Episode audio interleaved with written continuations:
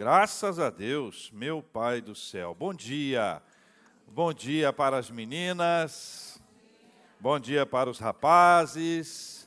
Graças a Deus pela vida de todos vocês. Quero convidá-los a que abram as suas Bíblias no livro de Esther, capítulo 4. Nós vamos ler dois versículos desse texto e vamos fazer uma viagem pelo túnel do tempo, trazendo esta realidade para os nossos dias. Livro de Esther, capítulo 4, versículos 16 e 17 será a leitura que faremos juntos, meus queridos irmãos e irmãs.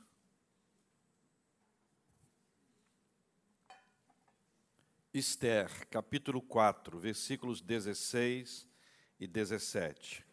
Diz assim a palavra do Senhor, eu quero convidar as meninas para que leiam comigo. Vai, ajunta a todos os judeus que se acharem em Suzã, e jejuai por mim, e não comais, nem bebais por três dias, nem de noite, nem de dia.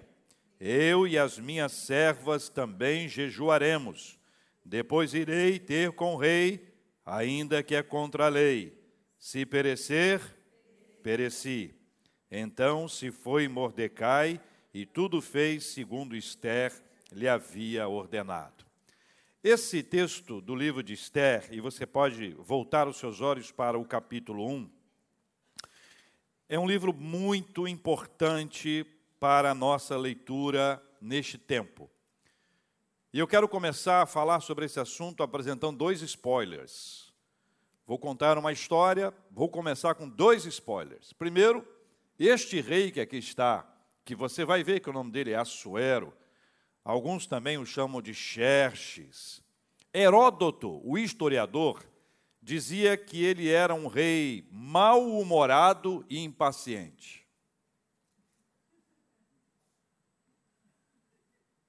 Mal-humorado e impaciente. Você verá isso em ação.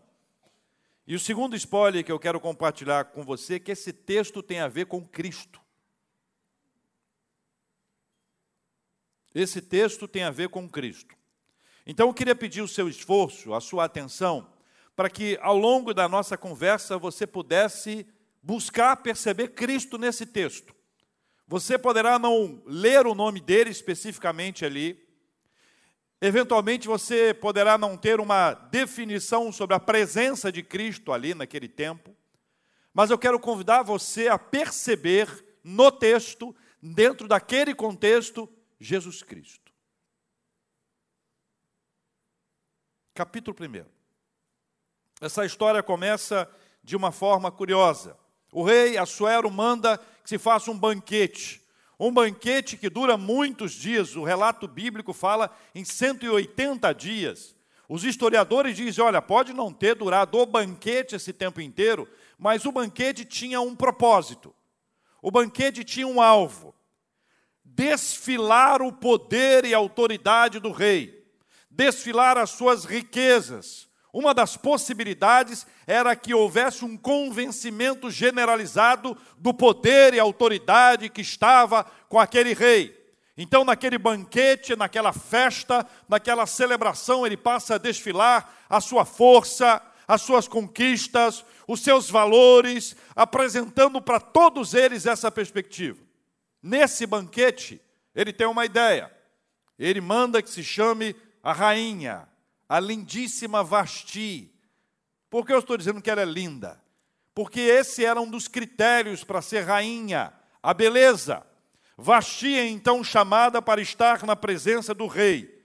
E ela faz aquilo que nenhuma rainha poderia fazer. Eu quero lembrar você o contexto.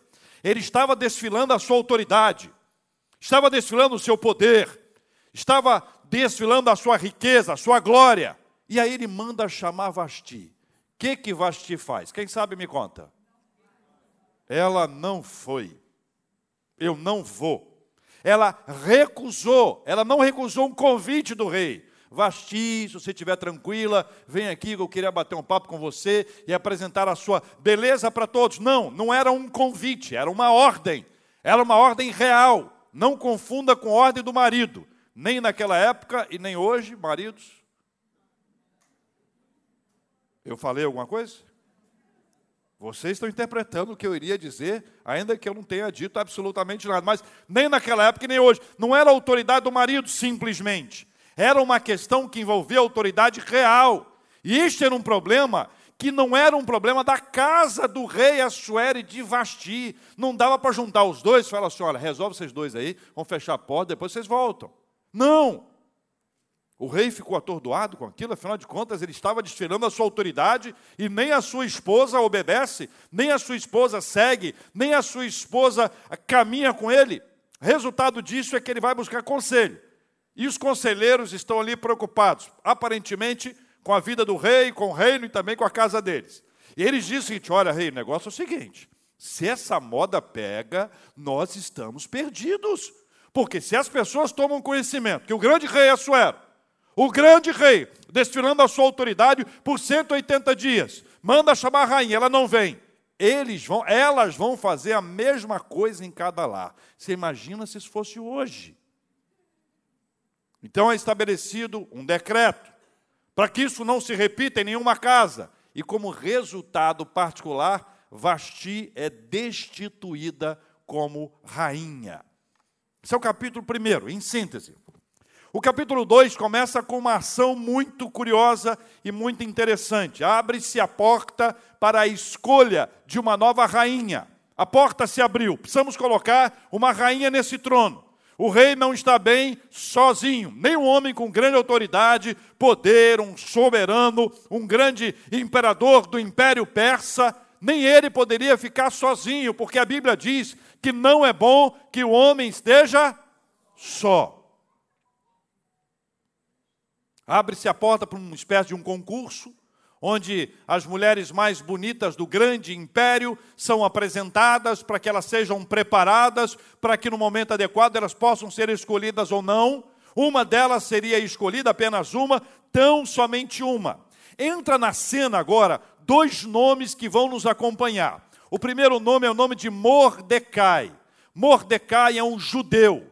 Mordecai é um judeu reconhecido, um judeu respeitado. Lembra, nós estamos no Império Persa. O Império Persa dominou vários outros impérios, vários outros reinos, vários outros povos, dentre os quais os judeus estão sob o Império Persa.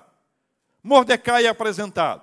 Junto com ele é apresentada a sua prima, uma linda menina chamada Esther, que tinha também outro nome, que era, prefere esse? Radassa ou Esther, ambos são os mesmos nomes apresentados para a gente em linguagem diferente ou em línguas diferentes. Vamos ficar com Esther, que é o nome que temos na, na palavra. A rainha Esther, ainda não, rainha Esther, futuramente, Esther é apresentada.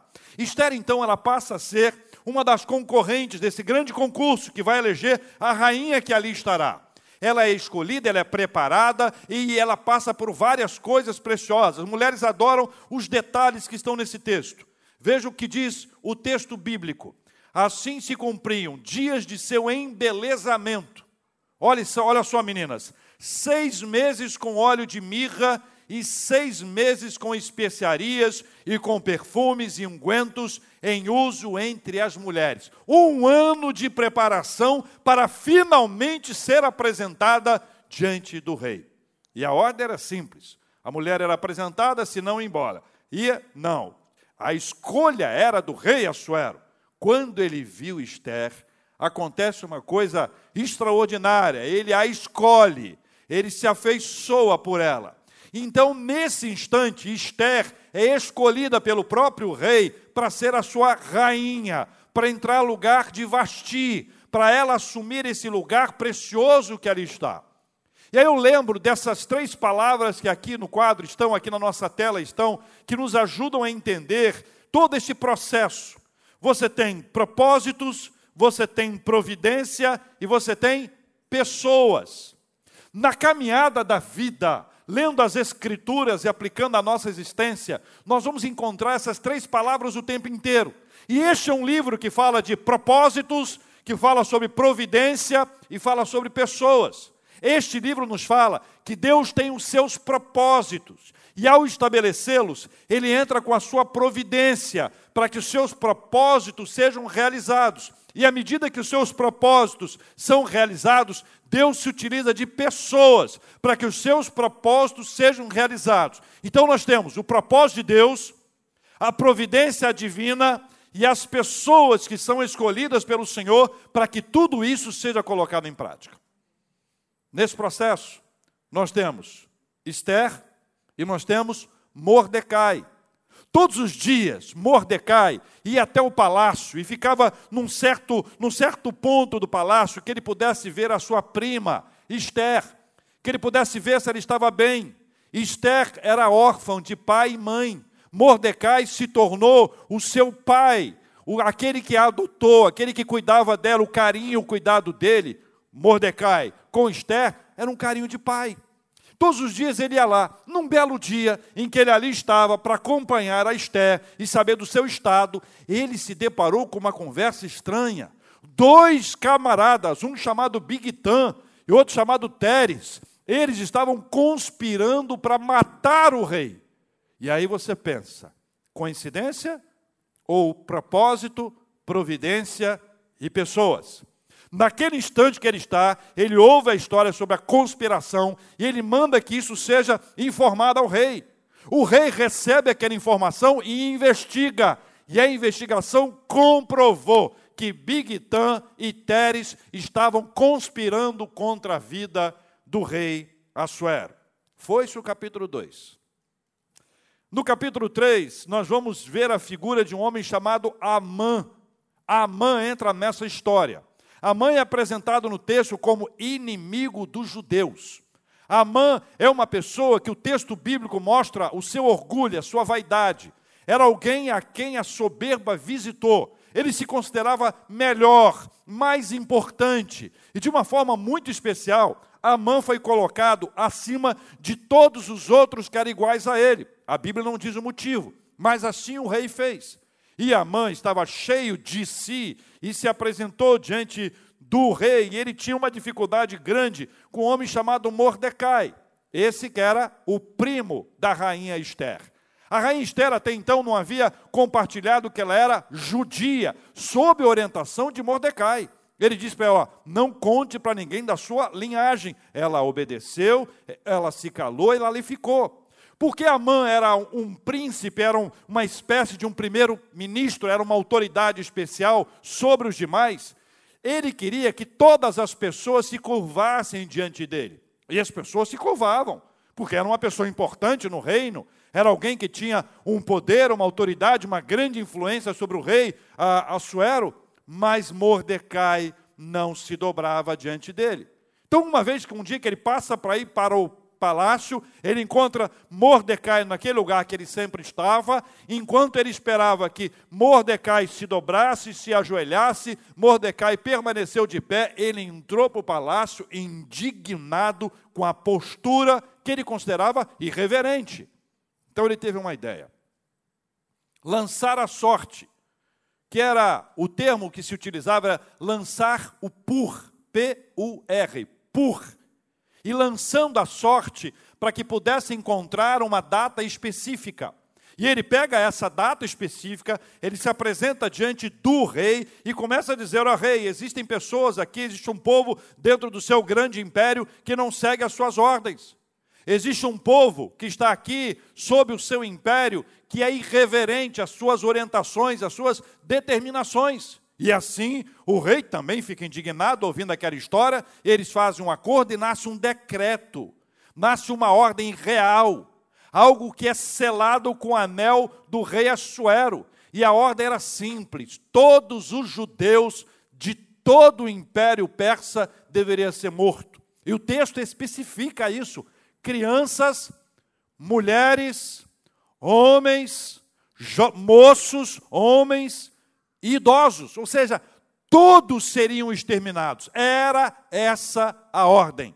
O decreto sai para todo o império. Todos os lugares recebem, cada um na sua língua, e a notícia se espalha. Quando Mordecai toma conhecimento disso, ele põe a mão na cabeça, desesperado com aquela história.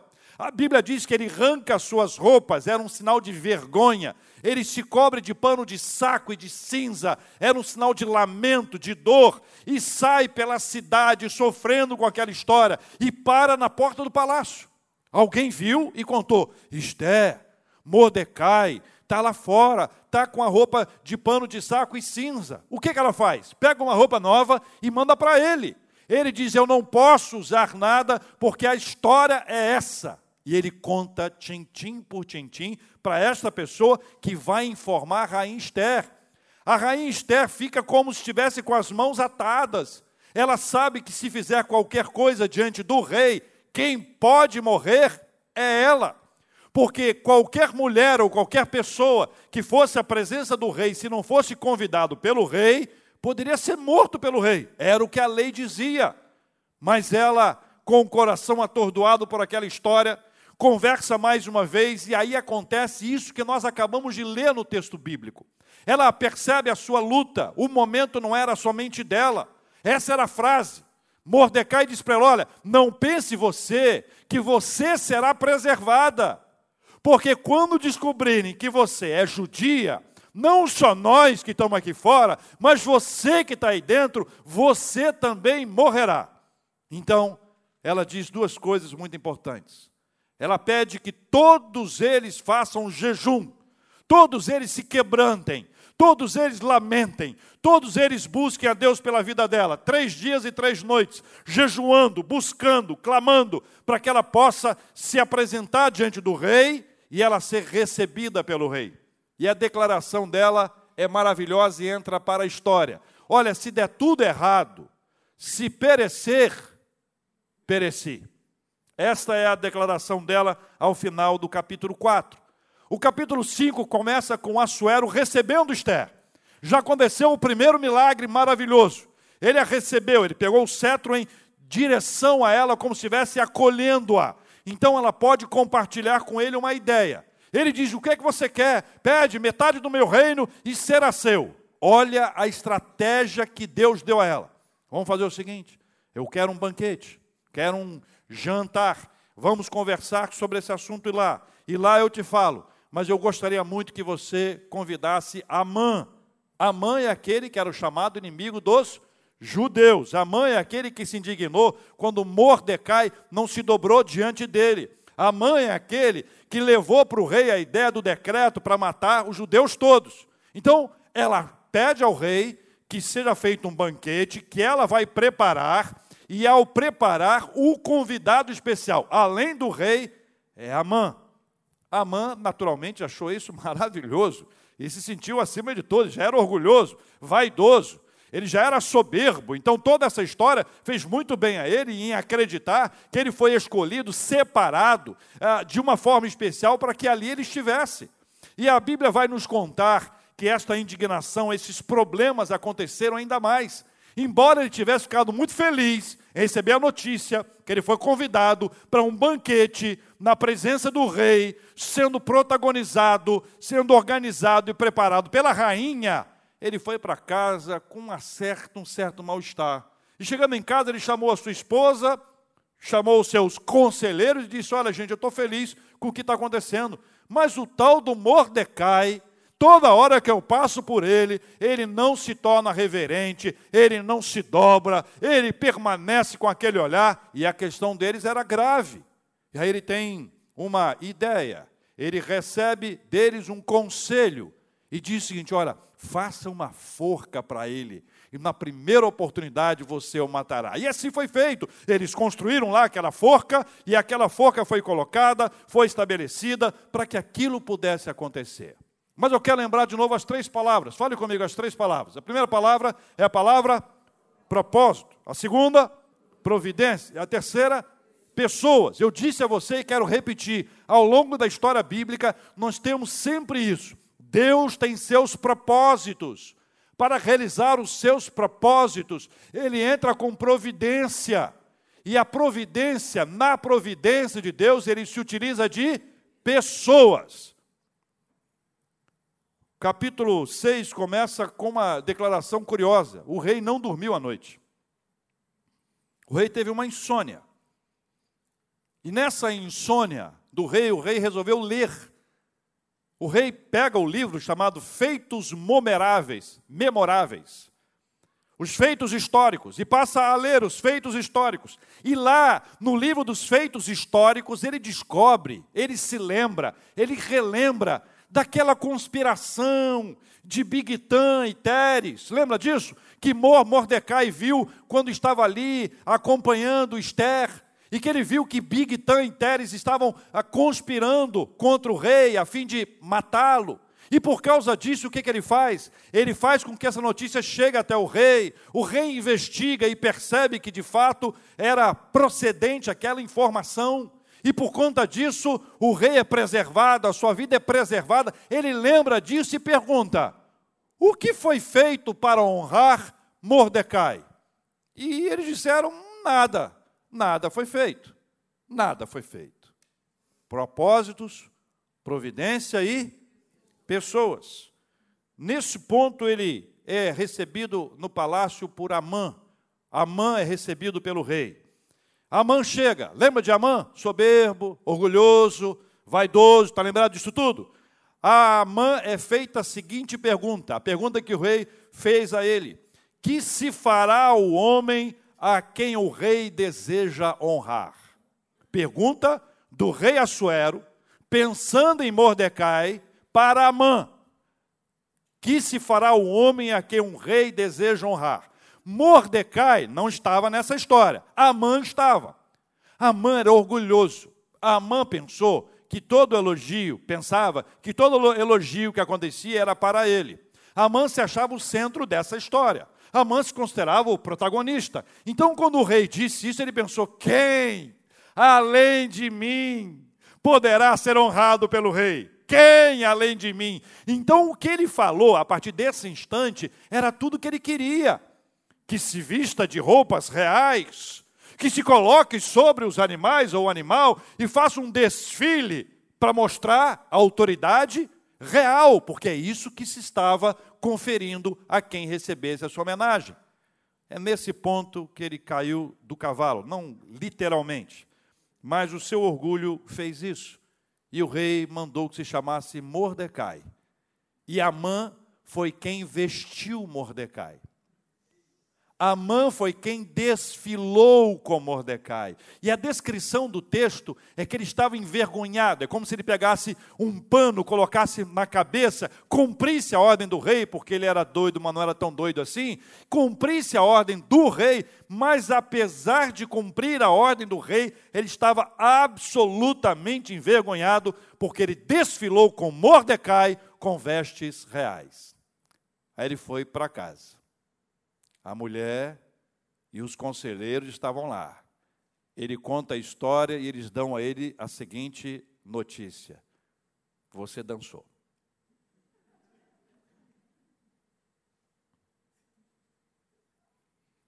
Quando ele estava entristecido ainda em casa, chegam os funcionários do palácio, os servos do rei, e dizem: a hora do jantar. Amã, hora do jantar. Qual jantar? O jantar que a Esther havia pedido ao rei que se fosse realizado. Está lembrado disso? O jantar que foi o pedido. No jantar seria feito o pedido dela. Então eles se apresentam ali, eles aparecem diante de todos, e aí Amã vai lá e vai para a casa do rei. Chegando ao palácio, há um pedido da rainha, está no capítulo 7. Se quiser ler junto comigo, eu vou ler capítulo 7, versículos 3 em diante, diz assim: Então respondeu a rainha Esther e disse: Se perante ti, ó rei, achei favor, e se bem parecer ao rei, desse-me por minha petição a minha vida, e pelo meu desejo a vida do meu povo, porque fomos vendidos, eu e o meu povo, para nos destruírem, matarem e aniquilarem de vez. Se ainda como servos e como servas nos tivessem vendido, calar-me-ia, porque o inimigo não merece que eu moleste o rei. Então falou o rei Assuero e disse à rainha Esther: Quem é esse? E onde está esse cujo coração o instigou a fazer assim? Respondeu Esther, leia comigo o versículo 6. O adversário e inimigo é este mal, Amã. Então Amã se perturbou perante o rei e a rainha. O rei, com o coração pesado, se levantou e foi para um lugar à parte. Amã, desesperado, se dobrou diante da rainha numa posição que, quando o rei chegou, achou que Amã estaria molestando, assediando a rainha no palácio. Então, se a história já estava ruim para Amã até aí, se tornou ainda pior. E por conta disso, meus irmãos e minhas irmãs, capítulo 7, versículo 9, nos conta o que aconteceu. Então disse Arbono dos eunucos que serviam o rei: Eis que existe junto à casa de Amã a forca de 50 côvados de altura que ele preparou para Mordecai, que falara em defesa do rei. Então, o que, que disse o rei? Enforcai-o nela. Acabou a história de Amã. Mas o decreto do rei ainda estava vigorando. E aqui é uma característica curiosa. Os decretos do imperador da Pérsia, do rei Assuero nesse caso, não podiam ser revogados nem por ele mesmo. É isso que o, o relato bíblico diz. Então, no capítulo 8 nos apresenta duas mudanças importantes. A primeira delas é que tudo aquilo que era de Amã agora é de Esther. A segunda coisa, Mordecai assume o lugar de Amã. Mordecai passa a ser esse gestor de todas essas coisas. Então eles pedem ao rei que se faça um novo decreto. O rei pega o anel, entrega para ela e diz: Olha, faça conforme vocês acharem melhor. Mordecai então monta um decreto para que possa ser mais uma vez selado pelo rei. E o decreto dava a cada judeu que fosse atingido a possibilidade de se defender, defender a sua casa, defender a sua vida. Por quê? Porque a data, aquela data do pur, que ele jogou a sorte e definiu a data, não havia chegado ainda, mas estava se aproximando. Então, no capítulo 8, nós vemos esta, esta, no capítulo 8, vemos esta ação, esse decreto que permite que os judeus se defendam. E assim aconteceu. No dia marcado para que os judeus fossem atacados, enquanto eles estavam sendo atacados, eles tinham agora sim autonomia, autoridade para se defenderem. E na sequência disso, eles tornam essa data uma celebração chamada Purim, que nasce da palavra pur. E esta celebração, esta festa acontece até nos nossos dias para lembrar a libertação do povo da morte, ou seja, nós estávamos condenados à morte e em razão de uma ação divina, nós estamos vivos. Então, este é um processo que acontece, uma celebração que é realizada para declarar todas essas coisas que haveriam de acontecer, o que pode ser visto no capítulo 9 e também no capítulo 10. Eu dei a vocês dois spoilers. O primeiro, que o rei Assuero era o quê? Mal-humorado e mais o quê? Impaciente. Eu falei com vocês. E disse para vocês que o texto revelaria isso, e é verdade mal-humorado e impaciente, como escreveu Heródoto. Mas o segundo spoiler que eu dei a vocês é que esse texto tem a ver com Jesus. Porque todo o processo que acontece aqui acontece para preservar os judeus. A existência dos judeus era fundamental para o nascimento do Messias.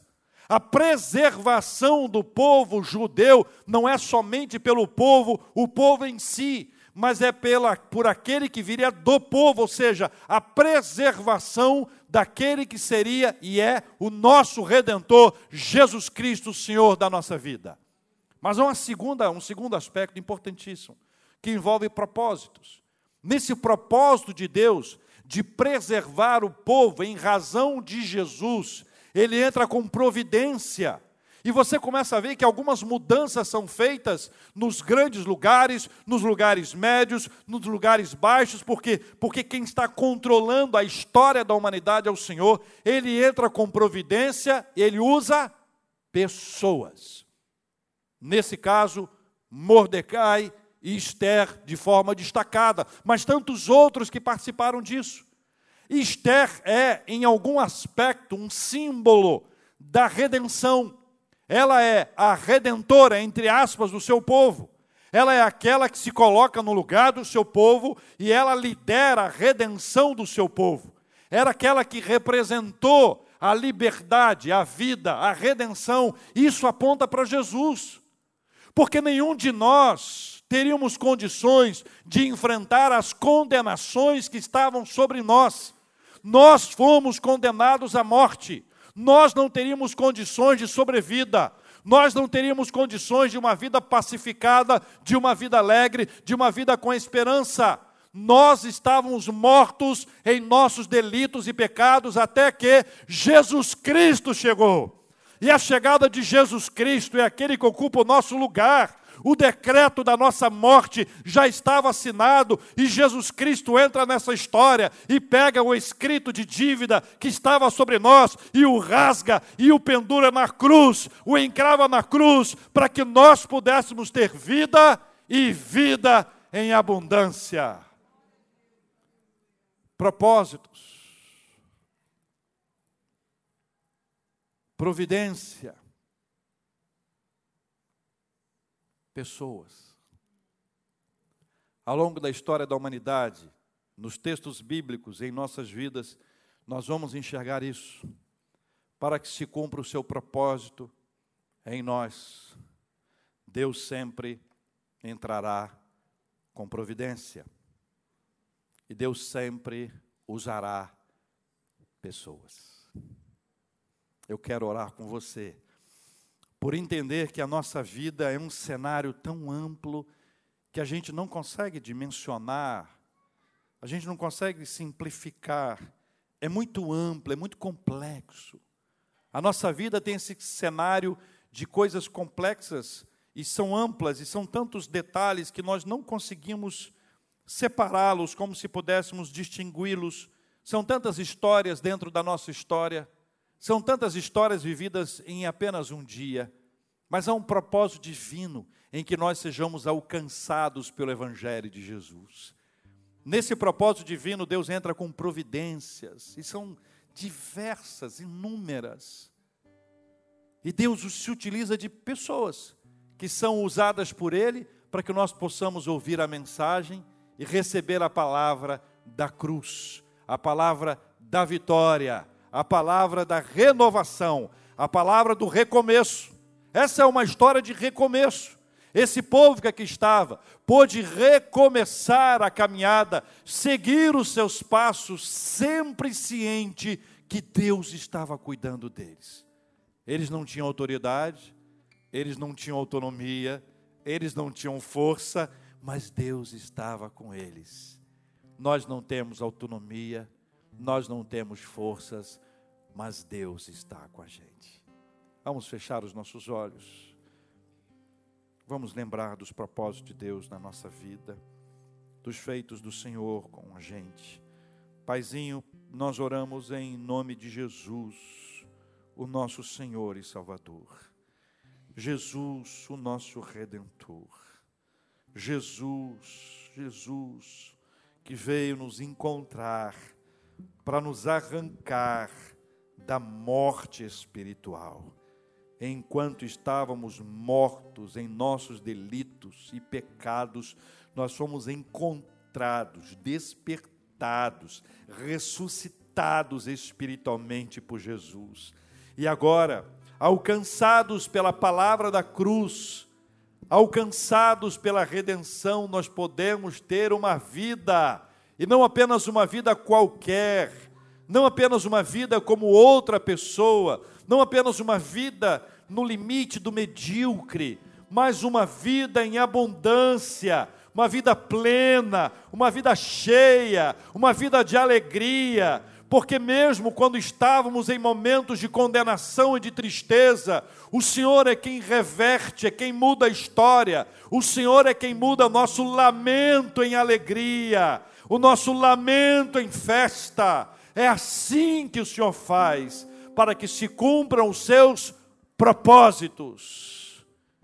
Em nome do Senhor Jesus, nós queremos pedir ao Senhor que ministre ao coração da gente o que a gente mais precisa, certos de que, ainda que nós não vejamos, a providência do Senhor está atuando e pessoas serão usadas pelo Senhor, assim como nós seremos usados na vida das pessoas. Oramos pelos enfermos e pedimos a bênção da cura em nome de Jesus.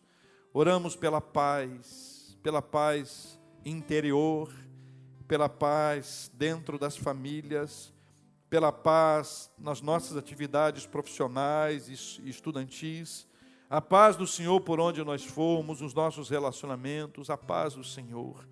Nós oramos, ó Deus, pela bênção da cura, pela bênção do consolo, oramos pelo derramar do Teu Espírito Santo sobre cada um de nós, pela força que vem da parte do Senhor para avançarmos em meio a dias tão difíceis e complexos, em meio aos sofrimentos da nossa carne, em meio às perseguições, em meio às batalhas da nossa vida. Deus querido, nós oramos porque cremos e porque cremos nós clamamos, e ao clamarmos nós começamos a agradecer, porque se for da vontade do Senhor, essa bênção vai chegar então nós já te agradecemos por elas. E se demorarem estas bênçãos, nós sabemos que o Senhor vai nos encher de paciência. Oh Deus, e se não chegar? Se não for esta vontade do Senhor, o Senhor vai nos pacificar, o Senhor vai nos dar a paz. É assim que nós oramos, em nome de Jesus, o nosso Senhor. Amém.